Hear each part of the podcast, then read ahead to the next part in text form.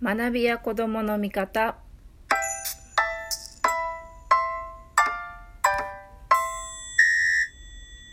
こんにちは。学びや子どもの味方の子どもの味方こと深松ひろ子です。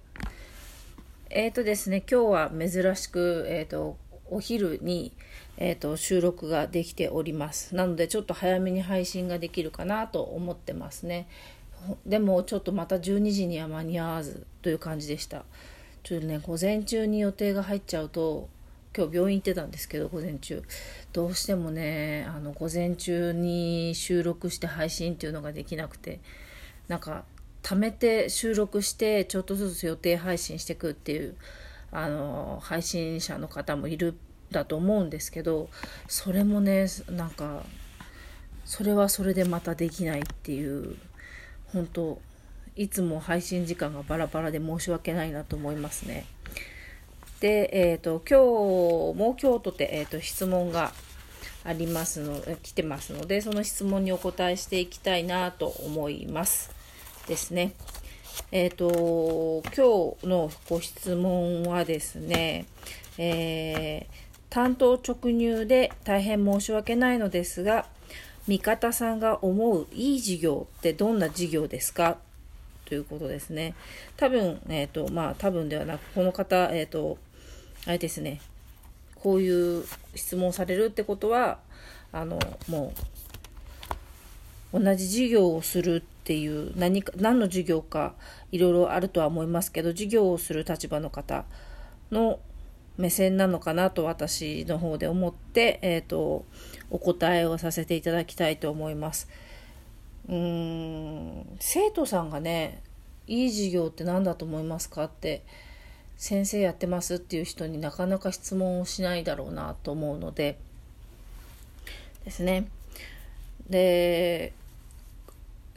先生としてというか講師としてというかこう授業をする側として、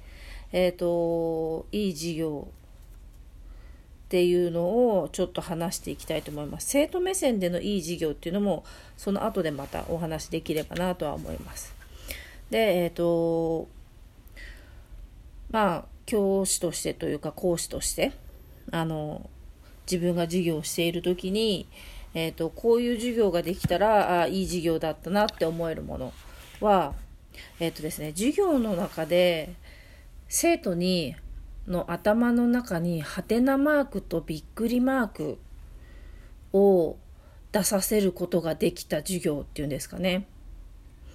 だから子供たちが「うんなんだろうこれ」とか「なんでだろう」とか「まあ、なんだろうなんでだろう」とか「いつだろう」とか何でもいいんですけど「どうしてだろう」とかですねあのそういう疑問を何かしら心から思うっていうそのハテナマークですね。っていうハテナマークをこう促してハテナ疑問を何かしら抱かせることができる。本当に純粋な疑問をですね。でもう一つはまあそれに対してだったりもしまあハテナマークを持ってなかったことだったとしてもびっくりマークのような「おおそうなのか」みたいなこととかおおなるほどねとかえそんなことがあるの？とかこうびっくりマークが出てくるおお合点だみたいなびっくりマークでもいいですしへえそうなんだっていう驚きのびっくりマークでもいいですしこう授業の中でハテナマークとびっくりマークが、まあ、子どもの頭の中に浮かぶ。まあこれは大人の授業においてもあの私が心がけていることではあります。授業の中で、えーと、疑問を持ってもらうってこととあとこうびっくりマークになるようなことをこう見つけてもらうってことですかね。でもう一個が、えーと、とあります。もう一個が心が動くってことですね。でこの心が動くっていうのは例えば授業の勉強する内容についてへえそうなのか面白いなっていう面白さ面白いっていう気持ちでもいいです。勉強に関することでもいいんです。で勉強に関することじゃなくて例えばその日の、えーと、クラスの友達がこうだったっていうような、あのー、その日のその授業での何か楽しかったことで楽しみでもいいですしあとまあ、授業で扱った題材で悲しい気持ちになったってことでもいいですし悲しい気持ちでもいいですしすごく、えーと、疑問に思ってこうしっくりしないモヤモヤってした気持ちがしたっていうものでもいいですしあと、まあ、さっき言ったびっくりマークですよね驚きってことですよねそういう驚きでもいいです。どういったえーと方面の心の動きでもいいんですけどあのプラスの方でもマイナスの方でもまあそれ以外のものでもいいんですけど心が動くことですねがえっ、ー、とすごくいい事業のまあ何て言うんでしょうポイントかなと思ってます。なので、ポイントは、えーと、私の中では2つあります。ハテナとびっくりマークを持ってもらうことと、心が動く授業をすることですね。この2つがもし全部入ってる授業がこう十二分にできたらばその時私はすごくえっ、ー、となんだろうなななんだろう納得するというかああいい授業ができたなって思えるんだと思いますね。で毎回正直あのそれを提供できるかっていうと難しいところがあります。特に心が動くっていうところにはどこまでいけば、えーと、その子の心が動くのかってこともあるんですよね。ちょっとやそっとのことだったら物知りな生徒だったらば別に心が動かないんですよ。だから、えーと、ともっと深い情報とかえー、もっと深いストーリーとかですね。そういうものに触れてもらうことでやっとびっくりマークが出たり、えーと、心が動いたりっていう風になることがあるのでまあそれはでも他の生徒にとってはすごいそんな細かいとこまでやってもつまらないっていう可能性もあるのでそこはなかなかねあの難しいなって思うとこですね。で、えーと、それが私の思う、えーと、講師側から見たいい事業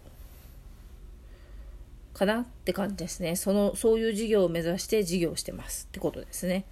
で、えーと、生徒側から見たら私が生徒だったらいい事業って何かなっていうと何かしらを持って帰れる何かしらを得て帰れる。あのもしくはその得られるものの中では、ね、には自分の中での、えーと、探求したくなるような疑問でもいいんですよね。あ家帰ったらこれについて調べようって思って帰れる授業とかでもいいですしあのあそうなんだすごい勉強になったなって思うものはもちろんのことあのそれだけじゃなくてもいいですねじゃああこれについてはこうなんだったらあれについてはどうなんだろうとかっていうちょっと派生した好奇心を刺激してくれたりとかっていう授業でも、えーと、十分私にとってはいい授業私が生徒だった場合ですねいい授業だなって思います。なので私の私が生徒として受けるなら何かしら持って帰れる疑問だったりまあそれも授業と同じなんですけどあのまあ疑問でもいいし学んだ知識でもいいしえーと、それ以外のなんか派生した出来事とかでもいいですしそういうのを持って帰れたらあすごい充実した授業に参加できたなって思えるんですけどあとやる気をそこの授業に出たことでやる気が出せた授業っていうんですかねがあったらそれは本当にいい授業ですね。よしやってやるぞっていうよしこの授業で授業を受けたことでよし帰ったら勉強するぞとか思える授業がじゃあ次までにこれやりとこうって思えるような授業があったらそれがいい授業かなと思います。で私にとっては、えーと、と例えば先生の雑談の中でとかちょっと授業の内容とかと関係のないことでえっ、ー、とあまりにもかけ離れた例えば先生のうーんなんだろう近況報告とかですね。ちょっとしたあの雑談が多い先生もいると思うんですけど雑談がちょっと多すぎる授業多い授業すごく多いたまにいるんですよね。授業の半分が雑談っていう先生。そういう授業は私は生徒としてはちょっとあの退屈ですね。なのでもっと知識として何かを得たいっていう欲が強いのでもっと何かを知りたいっていう好奇心も強いですしなんか好奇心をくすぐってくれるようなものが好きなのでなんか単なる雑談っていうのがちょっと半分とかになってくるとその授業に対して私は生徒としてはなかなかいい授業だったなって思えないんですよね。なのであの冗談を言うのも雑談をするのもその今日学ぼうとしていることのテーマに関することの雑談とかだった方がいいですね。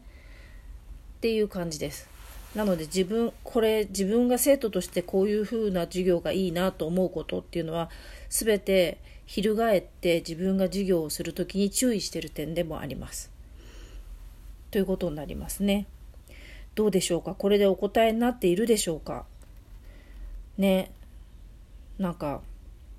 一応最初にあの自分が教える教授側としてのことをお答えしました。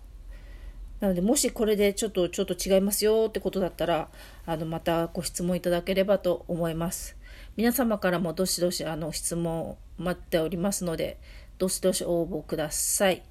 では今日も聞いてくださってありがとうございました。皆様季節の変わり目ですから秋ですから体大切にしてくださいね。ありがとうございました。